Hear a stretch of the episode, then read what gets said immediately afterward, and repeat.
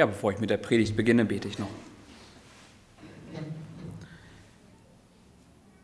Herr Jesus Christus, ich danke dir für dein Wort, das so klar spricht, ähm, das auch heute noch klar spricht, das uns aber oft schwer zu verstehen ist oder schwer anzunehmen ist. Es liegt nicht an der Klarheit deines Wortes, sondern an unseren Herzen. Ich bitte dich, dass du unsere Herzen öffnest für deine Botschaft, dass du uns bereit machst, ähm, deine deine Botschaft anzunehmen, deine Wahrheit zu erkennen und ähm, ja, danach zu leben.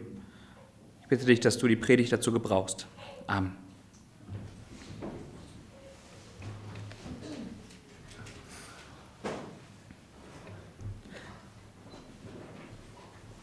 Ja, heute geht es um den nächsten Abschnitt im Kolosserbrief. Äh, das letzte Mal hatte ich bis Vers, also äh, Kolosser 2 bis Vers 19 gepredigt und heute machen wir weiter ab Vers 20. Und zwar den Abschnitt Kolosser 2, Vers 20 bis ins dritte Kapitel rein, also Kapitel 3, Vers 4. Kolosser 2, Vers 20 bis 3, Vers 4. Den Gedanken, den, Jesus, äh, den, den, den Paulus vorangestellt hat, an den Abschnitt, den wir heute lesen, ist, dass er den Kolossern erklärt hat, wer ist Christus? Was hat er getan? Und welche Stellung haben wir als Gläubige und auch die Gemeinde in Kolossä als Gläubige? Welche Stellung haben wir in ihm, in Christus? Also welche Relevanz hat Christus? Und er hat herausgestellt, durch Christus haben wir Freiheit. Er hat uns Freiheit geschenkt. Er hat uns frei gemacht von der Sünde und er hat uns frei gemacht von dieser elendigen Knechtschaft der Sünde. Davon hat er, da hat er uns Freiheit geschenkt. Und er ermahnt dann die Kolosser, bewahrt euch diese Freiheit, die euch geschenkt ist. Bewahrt euch die. Die Kolosser standen in der Gefahr, ähm, ja, das preiszugeben, sich wieder gefangen nehmen zu lassen von gewissen Dingen, so beschreibt es Paulus, sich gefangen wegführen lassen. Und das waren in erster Linie Gesetzlichkeit. Dass die Kolosser meinten, durch ihr eigenes Handeln sich eine Gerechtigkeit aufbauen zu können. Ja, also ihre Gerechtigkeit haben sie nicht mehr in Christus gesucht, nicht mehr die Freiheit in Christus, sondern in, ihren, in ihrem eigenen Handeln. Äh, in der Suche nach Übernatürlichem, in, in, der, in der Mystik, in der Anbetung von unsichtbaren Wesen, in dem Streben nach Erkenntnis aus irgendwelchen unnachvollziehbaren, un sichtbaren Quellen. Ja, dieses Streben danach. Das war ähm, in der Gemeinde in Kolossee scheinbar sehr verbreitet. Da warnt er auch vor. Das raubt euch die Freiheit, wenn ihr das tut. Lasst euch nicht gefangen nehmen durch Philosophie nach den Elementen der Welt. Das erklärt er ihnen.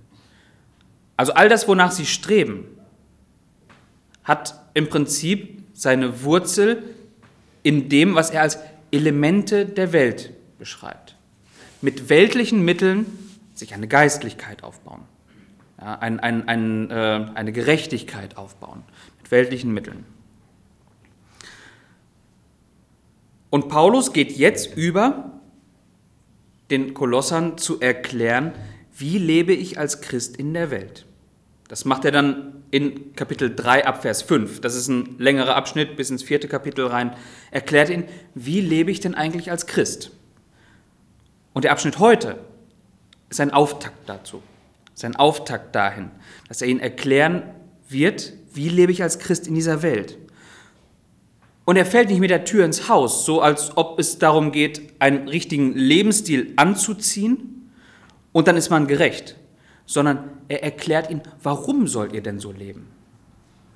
Das stellt er voran. Also welche Sicht auf das Leben, auf die Welt, in der ich lebe, habe ich denn eigentlich?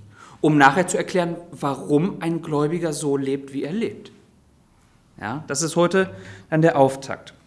Also die Frage, welche Sicht habe ich als Christ auf diese Welt? Das ist ganz grob die Frage, um die es heute gehen wird. Welche Sicht habe ich als Christ auf diese Welt?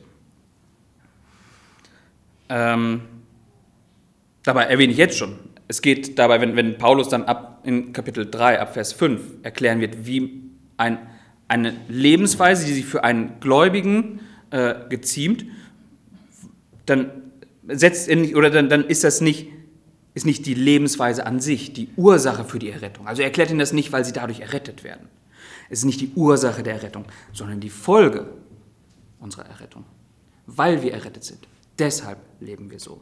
Und das stellt er raus in dem Abschnitt, den wir heute lesen werden. Ähm, ich teile das in zwei Abschnitte ein. Einmal äh, Verse 20 bis 23 und der zweite Abschnitt ist dann das dritte Kapitel 1 bis 4. Äh, der, der, zweite Abschnitt wird auch heute wahrscheinlich etwas, äh, den etwas ausgiebigeren Teil äh, bilden der Predigt. Also die Verse 20 bis 23. Wenn ihr mit Christus den Elementen der Welt gestorben seid, was unterwerft ihr euch Setzungen, als lebtet ihr noch in der Welt? Berühre nicht, koste nicht, betaste nicht. Was doch alles zur Vernichtung durch den Gebrauch bestimmt ist, nach den Geboten und Lehren der Menschen? Das alles hat zwar einen Anschein von Weisheit, in eigenwilligem Gottesdienst und in Demut und im Nichtverschonen des Leibes, dient aber zur Befriedigung des Fleisches. Paulus hat die Tatsache, dass die Gemeinde mit Christus gestorben ist, bereits erwähnt, in Vers 12, Kapitel 2, Vers 12. Und das ist der erste Punkt. Der erste Punkt dieser Predigt und dieses Abschnitts ist, ihr seid mit Christus gestorben. Deshalb. Ja, ihr seid mit Christus gestorben. Und er erklärt jetzt, was das bedeutet. Ihr seid mit Christus gestorben. Ähm, die, die Wiederholung äh, dessen, er hat es vorher schon erwähnt in Vers 12, ja, aber jetzt ähm, unterstreicht er das nochmal und führt das ein bisschen weiter aus, was das denn bedeutet, dass man mit Christus gestorben ist. Und das, das Wiederholen hier zeigt eine praktische Relevanz, die es für jeden Gläubigen hat, das zu begreifen. Das zu begreifen, dass wir mit Christus gestorben sind.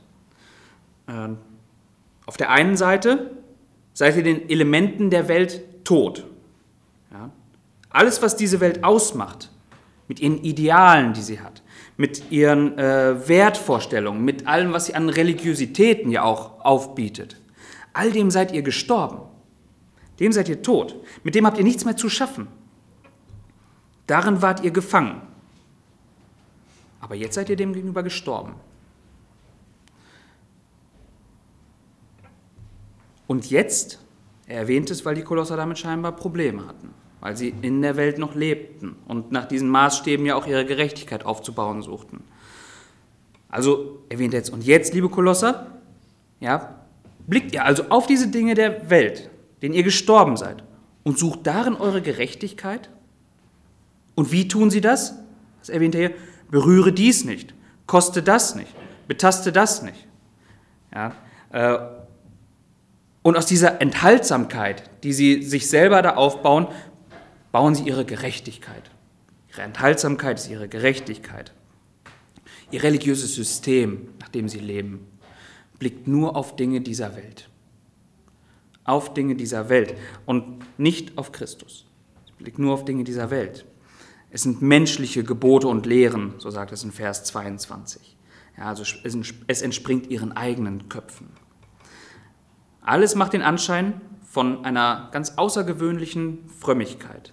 Aber in, Wirklich, in Wirklichkeit dient es nur der Befriedigung des eigenen Fleisches.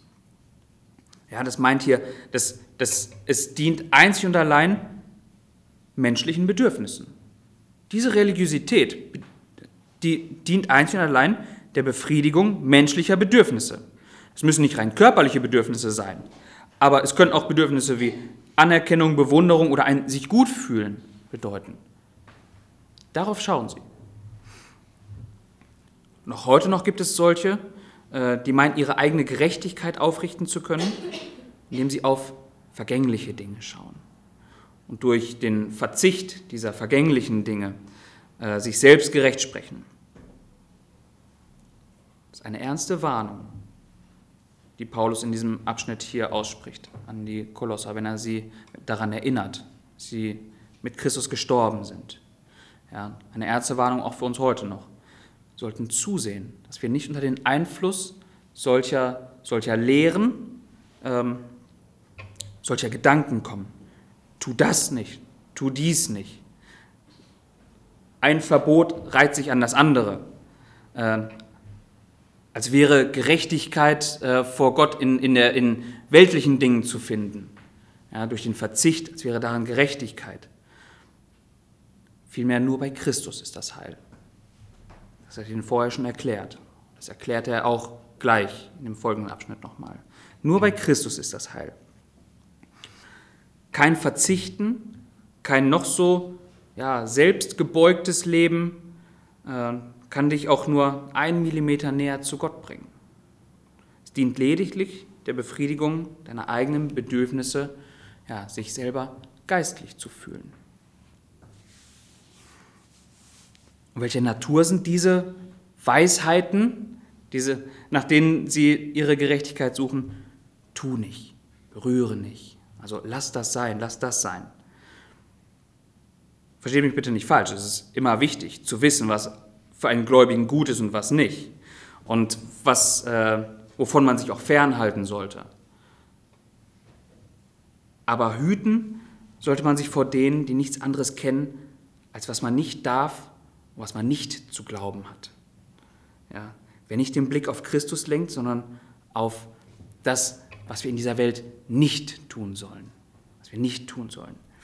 Ähm, der ist es nicht, der seine, der ist, das sind nicht diejenigen, die ihre Gerechtigkeit in Christus suchen, sondern in dem, Unterlassen gewisser Dinge in dieser Welt. Also es ist der Blick auf diese Welt und darin sich seine Gerechtigkeit aufzubauen. Und den Dingen sind wir gestorben, es ist eine eigene Gerechtigkeit, die daraus hervorgeht. Ja. Und eben nach den Elementen der Welt. Eine eigene Gerechtigkeit, die unseren eigenen Köpfen entspringt, unsere eigenen Maßstäbe. Dem sind wir gestorben. Mit dem haben wir abgeschlossen. Das erklärt Paulus hier. Und jetzt kommt er in Kapitel 3 zur, ja, zur eigentlichen Freude, die jeder Christ hat, die daraus dann resultiert. Zur eigentlichen Freude. Ich lese den Abschnitt 3, Vers 1 bis 4. Wenn ihr nun mit Christus auferweckt worden seid, so sucht, was droben ist, wo der Christus ist, sitzend zur Rechten Gottes. Sind auf das, was droben ist, nicht auf das, was auf der Erde ist. Denn ihr seid gestorben und euer Leben ist verborgen mit dem Christus in Gott. Wenn der Christus euer Leben offenbar werden wird, dann werdet auch ihr mit ihm offenbar werden in Herrlichkeit. der zweite Punkt der Predigt und der etwas ausführlichere. Ähm, der erste war, ihr seid gestorben mit Christus. Und jetzt, ihr seid mit Christus auferstanden. Paulus ruft den Kolossern etwas ins Gedächtnis. Und ich hoffe, dass das, was heute hier passiert, nicht, ein, nicht etwas ist, was man das erste Mal hört, wenn man im Glauben steht, sondern ein ins Gedächtnis rufen. Ja, deshalb habe ich auch gar nicht vor, äh, irgendetwas, äh, was weiß ich, wie äh, klug klingendes Neues kundzutun. Es ist ein Erinnern hoffentlich. Ein Erinnern. Wir sind mit Christus auf, auferstanden. Vorher, ihr starbt und jetzt, ihr seid auferstanden. Auch das hat er schon in 2 Vers 12 erwähnt. Als wir gestorben sind, sind wir aus der Welt ausgezogen. Aber hier ist nicht Schluss. Es ist nicht damit Schluss, aus dieser Welt auszuziehen. Es bleibt nicht dabei, sich von der Welt zu distanzieren. Ja, das äh, bleibt nicht dabei, sich davon zu distanzieren, äh, von, von der Welt mit all ihren selbstbestimmten Mitteln für Gerechtigkeit sondern wenn wir mit Christus ausgezogen sind, dann sind wir auch mit ihm in eine neue Welt eingezogen. Auferstanden mit ihm, in eine neue Welt eingezogen. Ich hoffe, dass das eine frohe Botschaft ist für, für uns. Eine frohe Botschaft für jeden, der glaubt. Dass es da etwas Neues gibt, was für uns jetzt schon Realität ist. Wir sind in eine neue Welt eingezogen. Unser Zuhause ist nicht mehr in dieser Welt. Wenn wir mit Christus auferweckt worden sind, dann hat das Konsequenzen für jeden Gläubigen. unser Blick, unsere Ausrichtung, unsere Gedanken, all das schaut nicht mehr um uns herum, ja, um das, was wir so wahrnehmen können in dieser Welt, sondern es schaut nach oben. Ja, sucht das, was droben ist. Es schaut nach oben.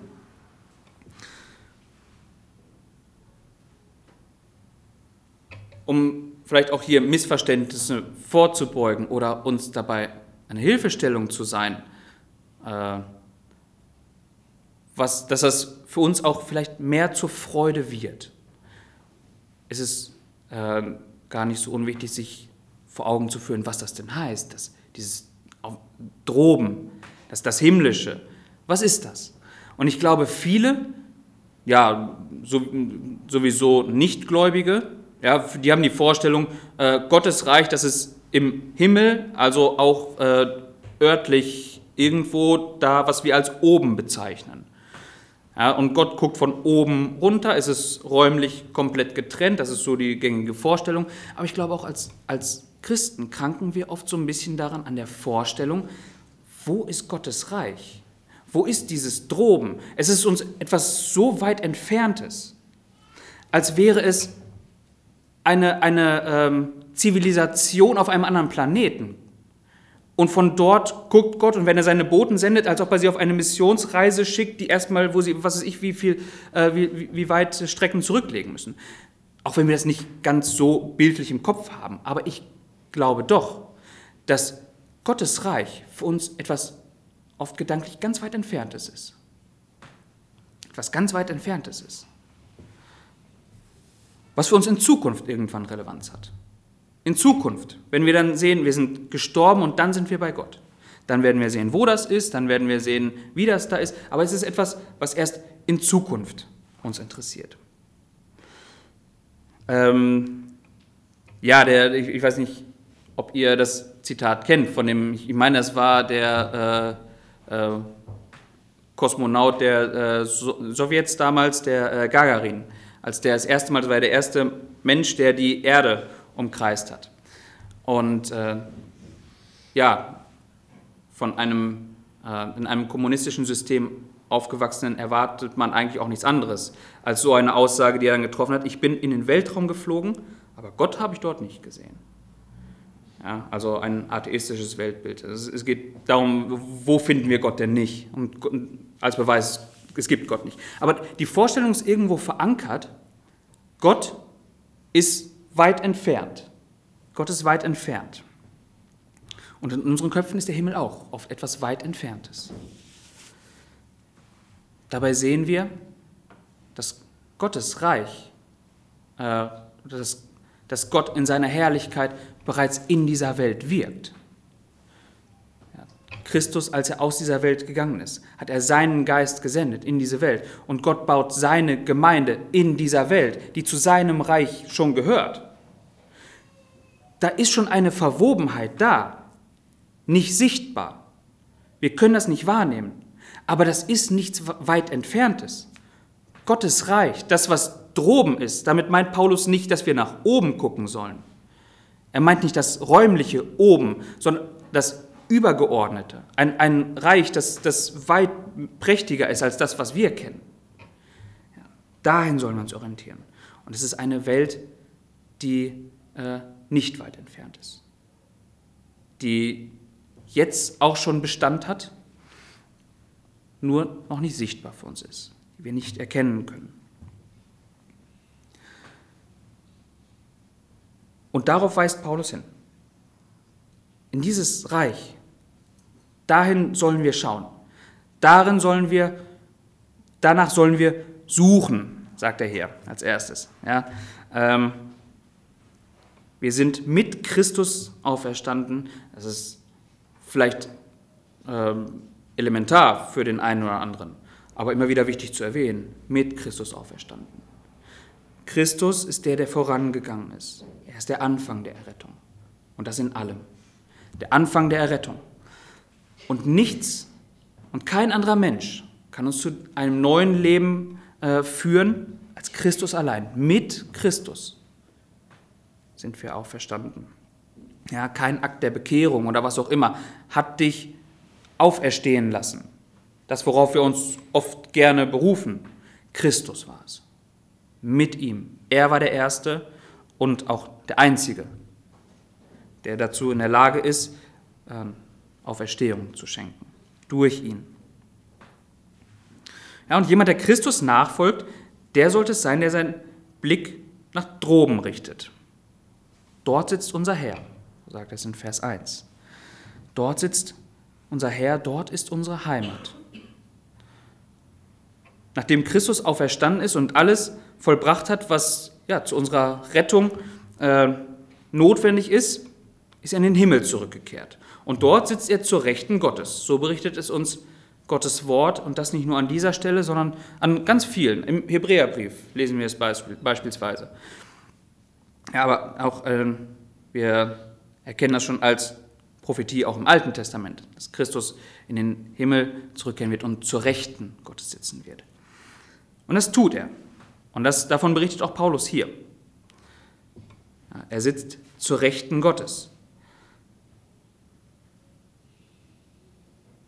Unsere Anliegen, unsere Sehnsüchte und unsere, unsere Fragen, die wir haben, sollten nun nicht mehr auf Dinge dieser Welt gerichtet sein in erster Linie, sondern auf das, wo Christus ist, auf das Himmlische.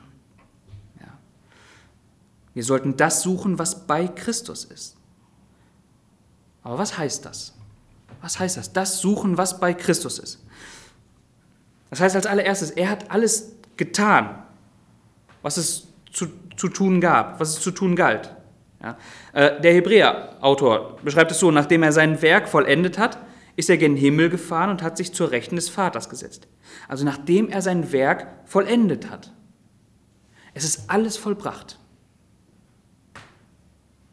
Damit, dass Christus aus dieser Welt wieder in den Himmel aufgefahren ist, ist alles vollbracht. Nichts steht mehr aus. Es ist nichts mehr zu tun. Also, dass er dort im Himmel zur Rechten des Vaters sitzt, ist ein Zeichen dafür, dass alles getan ist, dass alles vollbracht ist. Und das sollte uns daran erinnern, wenn wir das suchen, was droben ist, uns immer wieder daran erinnern, Christus, der da sitzt, hat alles getan, alles vollbracht. Ja, nichts mehr muss getan werden. Unsere Rettung ist fertig. Die Rettung ist fertig. Und als zweites heißt es, dass er dort sitzt zu Rechten, dass er regiert. Er regiert. Er ist Mitregent mit dem Vater. Ja, und äh, das ist für uns ein wunderbares Vorrecht. Äh, wir haben freien Zugang zu ihm, zu dem, der über alles Sichtbare und Unsichtbare herrscht. Zu ihm haben wir freien Zugang. Das ist etwas Wunderbares. In Psalm 110, da lesen wir, äh, das ist ein Psalm Davids, Psalm 110, Vers 1. Da lesen wir etwas, was die äh, Schreiber des Neuen Testaments auf Christus deuten. Also David beschreibt hier in seinem Psalm Christus. Ja, und Psalm 110, Vers 1, da schreibt er, der Herr sprach zu meinem Herrn, setze dich zu meiner Rechten, bis ich deine Feinde hinlege als Schemel für deine Füße. Das schreibt Paulus schon im Alten Testament, noch weit bevor Christus kommt. Aber im richtigen Licht das zu verstehen, was er dort meint oder was dort gemeint ist, das deckt Petrus auf in Apostelgeschichte. Wenn wir Apostelgeschichte 2 lesen, Apostelgeschichte 2, Verse 32 bis 36. 2, 32 bis 36. Da erklärt er nämlich der Volksmenge, also den Juden, erklärt er dort, äh, diesen Jesus hat Gott auferweckt. Dafür sind wir alle Zeugen. Nachdem er nun zur Rechten Gottes erhöht worden ist und die Verheißung des Heiligen Geistes empfangen hat von dem Vater, hat er dies ausgegossen, was ihr jetzt seht und hört. Denn nicht David ist, denn nicht David ist in den Himmel aufgefahren, sondern er selbst sagt, der Herr sprach zu meinem Herrn, setze dich zu meiner Rechten, bis ich deine Feinde hinlege als Schemel für deine Füße. so soll nun das ganze Haus Israel mit Gewissheit erkennen, dass Gott ihn sowohl zum Herrn als auch zum Christus gemacht hat. Eben diesen Jesus, den ihr gekreuzigt habt. Er erklärt, das ist Christus. Der ist jetzt Herr. Der wurde zum Herrn gemacht, mitzuregieren. Ja. Und das sollte unser Blick sein, wenn wir nach droben schauen, wenn wir uns danach ausrichten, was, was nicht hier in dieser Welt ist, sondern da, wo unsere Heimat ist, was, was dort für Zustände herrschen. Christus regiert dort. Ja, was sollten wir nun suchen? Was sollten wir nun suchen? Unsere Rettung sollen wir dort suchen.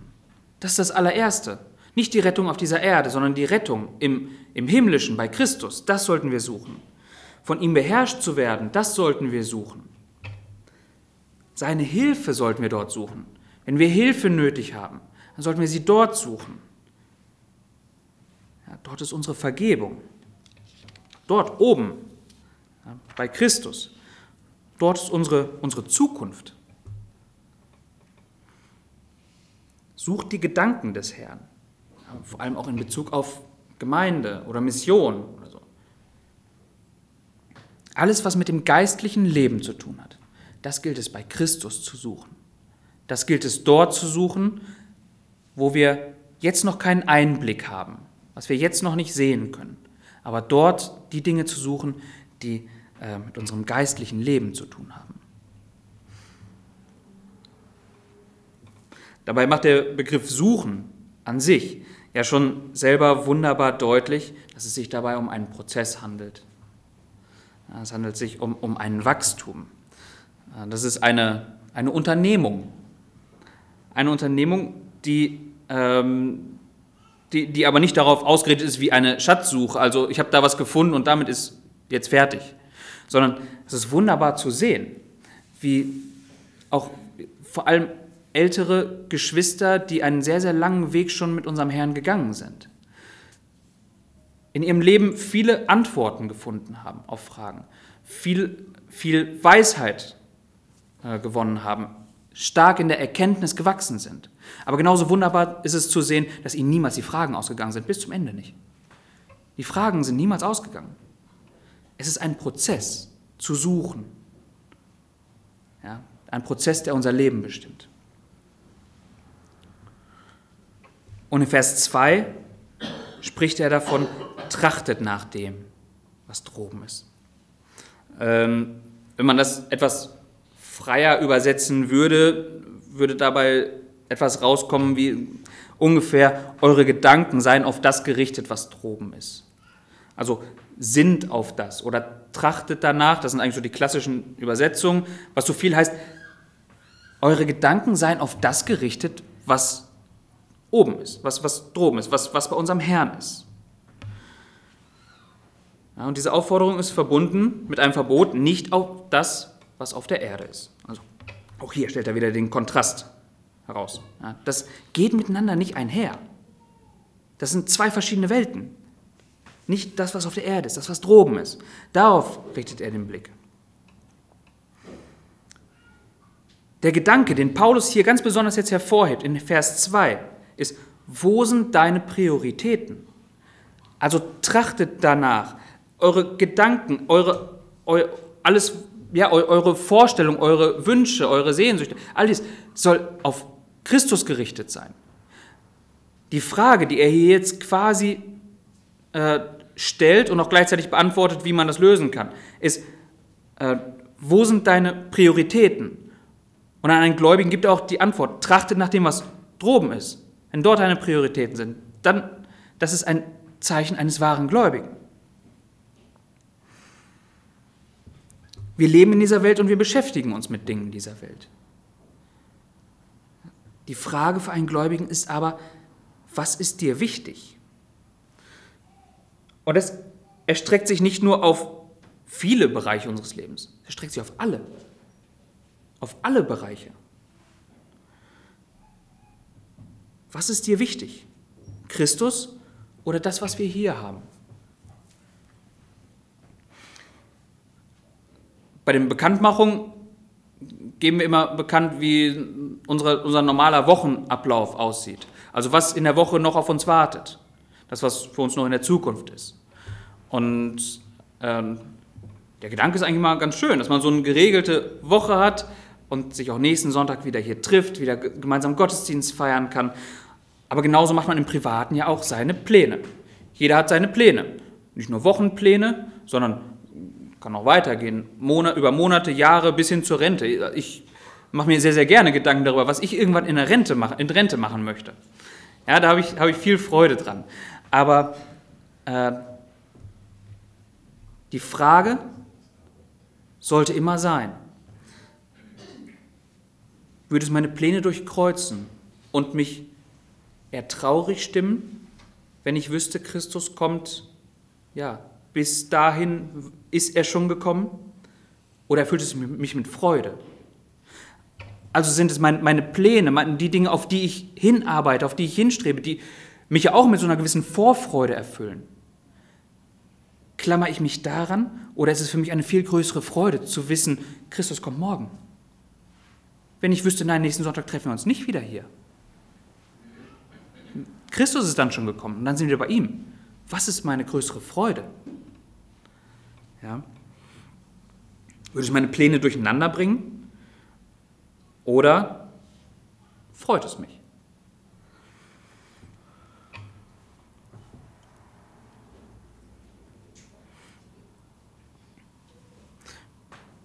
Paulus spricht hier nicht davon, sich von allen weltlichen Dingen loszusagen. Unser Leben ist bestimmt von Dingen in dieser Welt.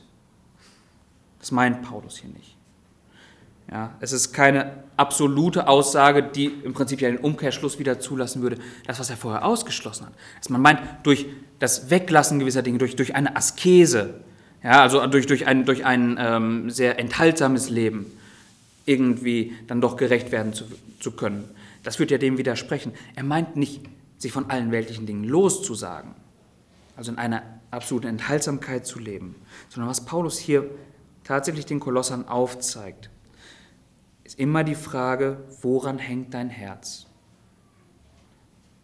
Aus diesen Versen darf man nicht den Rückschluss ziehen, dass Paulus sagt, ähm, ähm Besitz ist falsch, etwas, etwas zu besitzen, etwas zu haben, äh, sich auch an Dingen dieser Welt zu freuen, an, an Gottes Gaben zu freuen, die wir auch in dieser Welt schon haben, sich an den Dingen zu freuen.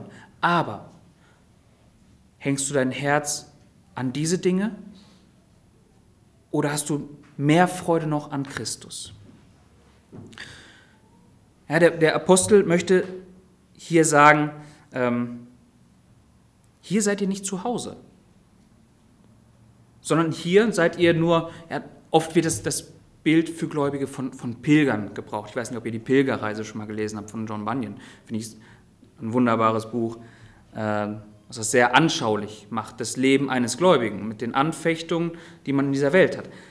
Ja, aber was er hier deutlich machen will, ihr seid hier nicht zu Hause, sondern ihr seid wie Pilger, die in einem, in einem fremden, in einem feindlichen Land unterwegs sind, wo euer Herr und alle, die schon vor euch gegangen sind, alle eure Geschwister, die schon vor euch gegangen sind, niemals Ruhe oder Heimat gehabt haben. Hier hatten sie niemals Ruhe oder Heimat sondern hier waren sie nur gejagte Flüchtlinge und sind das Land durchzogen, ja, um dorthin zu kommen, wo, sie, wo ihr eigentliches Ziel ist. Darum muss alles Gute, das euch auf Erden gegeben wird, für euch dasselbe sein wie dem Pilger eine angenehme Nachtherberge, in der er nicht bleibt oder sich niederlässt, weil das Ziel seiner Reise ein ganz anderes ist. Das sind nicht meine Worte, das ist ein Zitat aber das trifft es ganz gut. Diesen, dieser, dieser Vergleich trifft es ganz gut im Leben eines Gläubigen. Ja. Ähm, niemand sollte sich dadurch betrügen lassen, dass er meint, sich ein Paradies bereits hier auf Erden bauen zu können. Dass er sich hier bequem machen kann und hier das Glück findet. Es ist nur ein Betrug unserer eigenen, unserer eigenen Einbildung, wenn wenn wir als Gläubige meinen, hier auf Erden oder in etwas Irdischem eine größere Freude zu finden, als wir eine Freude in Gott haben können. wir eine Freude in Christus, in unserer Errettung haben können. Das ist ein, ein Betrug unserer eigenen Gedanken, wenn wir das meinen. Und Paulus ermahnt, die Gemeinde nicht ohne Grund, nicht nach dem Weltlichen zu streben, sondern nach dem, was droben ist. Das ist nicht grundlos. Wenn etwas anderes zu seiner größeren Lust und Freude wird, ja, dann leidet darunter das geistliche Leben. Das leidet darunter. Es muss sich dem unterordnen. Und niemand sollte sich täuschen lassen. Ja, sofern unser äh, geistliches Leben überschattet wird von Dingen, die uns wichtiger sind, ja, werden wir nie Ruhe finden, wenn wir doch eigentlich bekennen, dass wir Christus dienen. Niemand wird Ruhe finden. Diese weltlichen Dinge können uns niemals ein Ruhekissen sein. Man wird immer umgetrieben sein. Man wird noch so sehr meinen, man hat doch jetzt alles dafür getan, es jetzt äh, bequem zu haben. Man hat alles dafür getan, es, es schön zu haben. Und es wird niemals zur Ruhe führen.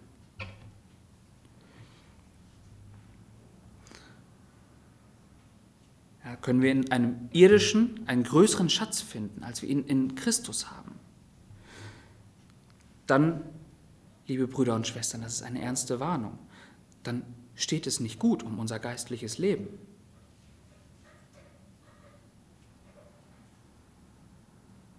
Deswegen habe ich am Anfang gesagt, es ist hoffentlich ein Erinnern, ja, diesen, dass man diesen Weg vielleicht eingeschlagen hat, ohne es zu merken, dass einem Dinge wichtig geworden sind.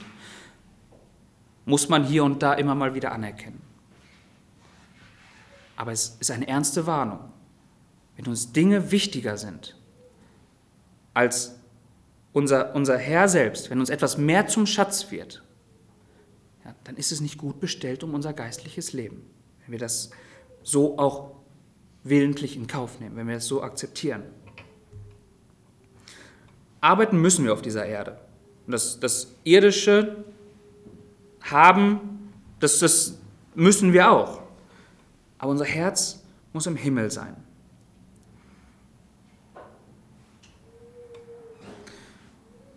Dürfen in Dankbarkeit annehmen, was Gott in seiner Gnade gibt, was er auch heute gibt.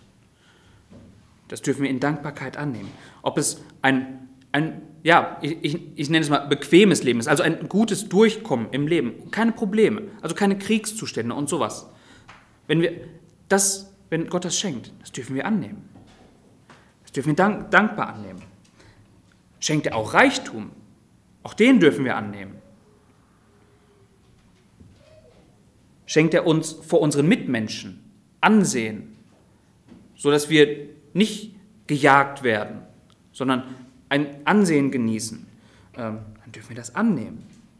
Geistliche Gaben, die er gibt, wie Erkenntnis, dass wir ihn immer tiefer begreifen können, das dürfen wir alles gerne annehmen. Erfahrungen, die er gibt.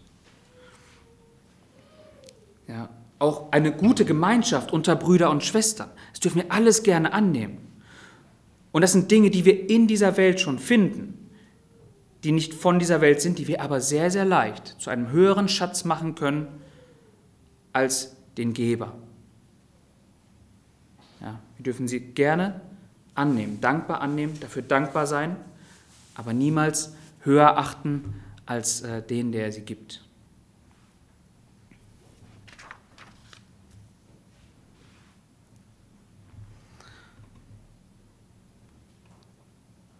Unser menschliches Herz ähm, tickt da eigentlich ein bisschen anders. Das, was, wovor Paulus hier warnt, ist eine, ähm, ja, hat, hat absolut seine Berechtigung auch noch in der heutigen Zeit. Das ist kein gemeindespezifisches Problem für die Kolosser, sondern dass er erwähnt, dass er dazu neu aufrufen muss, Sucht das, was droben ist. Trachtet danach, was droben ist. Richtet eure Gedanken auf das, was, was bei unserem Herrn ist. Das ist ein grundmenschliches Problem, was tief in unserem Herzen verankert liegt. Religiosität. Damit hat kaum ein Mensch Probleme. Ja, Religiosität nehmen wir. Neue Erkenntnis, das nehmen wir auch. Klar. ein, auch ein religiöses Leben, was uns Sicherheit verspricht in der Errettung, also dass da irgendwas kommt, das nehmen wir auch. Aber ein Leben als Christ einzig zur Herrlichkeit Gottes, also im Blick auf Christus, ihm zu dienen, das will das Herz nicht. Dagegen sträubt es sich. Dinge zu bekommen, das gerne. Dinge zu geben oder was, das, was uns auch etwas kostet. Ein Leben äh, als Christ einzig zur Herrlichkeit Gottes zu leben, das will das Herz nicht. Deswegen muss Paulus dazu ermahnen, trachte zuerst nach dem, was droben ist. Das ist kein Automatismus, liebe Leute.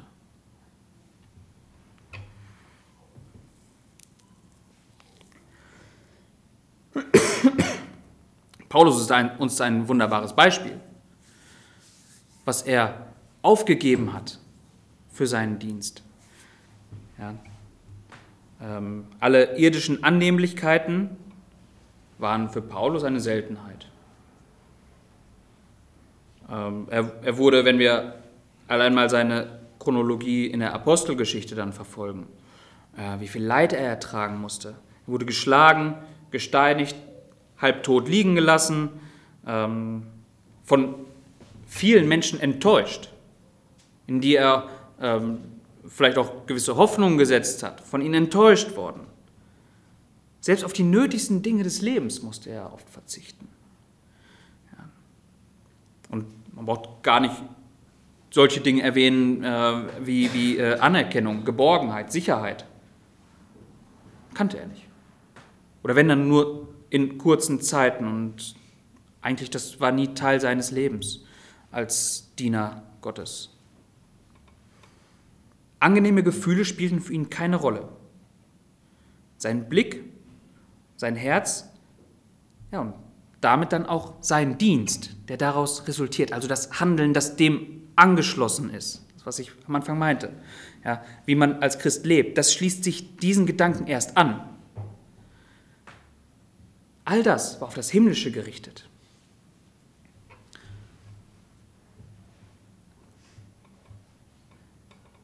Wie antworten wir, wenn uns jemand fragt, wo lebt ihr? Also ich meine, diese Frage an sich, gut, wird jetzt kaum einer mir so stellen, aber das ist eine existenzielle Frage für einen Gläubigen. Wo bin ich zu Hause? Wo lebe ich? Wo ist meine Heimat? Und ich hoffe, dass dieser Abschnitt uns dabei helfen kann, zu begreifen. Wir sind mit all unseren, mit all unseren Sinnen, mit all unseren menschlichen äh, ja, mit, mit, all, mit allem, was uns als Menschen ausmacht, sind wir noch in dieser Welt. Aber eine Heimat haben wir hier nicht mehr. Eine Heimat werden wir nicht nur in Zukunft irgendwo haben. Die Zeitform, die Paulus hier gebraucht, ist eine ganz andere. Ja? Wir sind mit Christus bereits auferstanden. Und in Vers 3, denn ihr seid gestorben und euer Leben ist verborgen mit dem Christus in Gott. Das ist jetzt schon der Fall.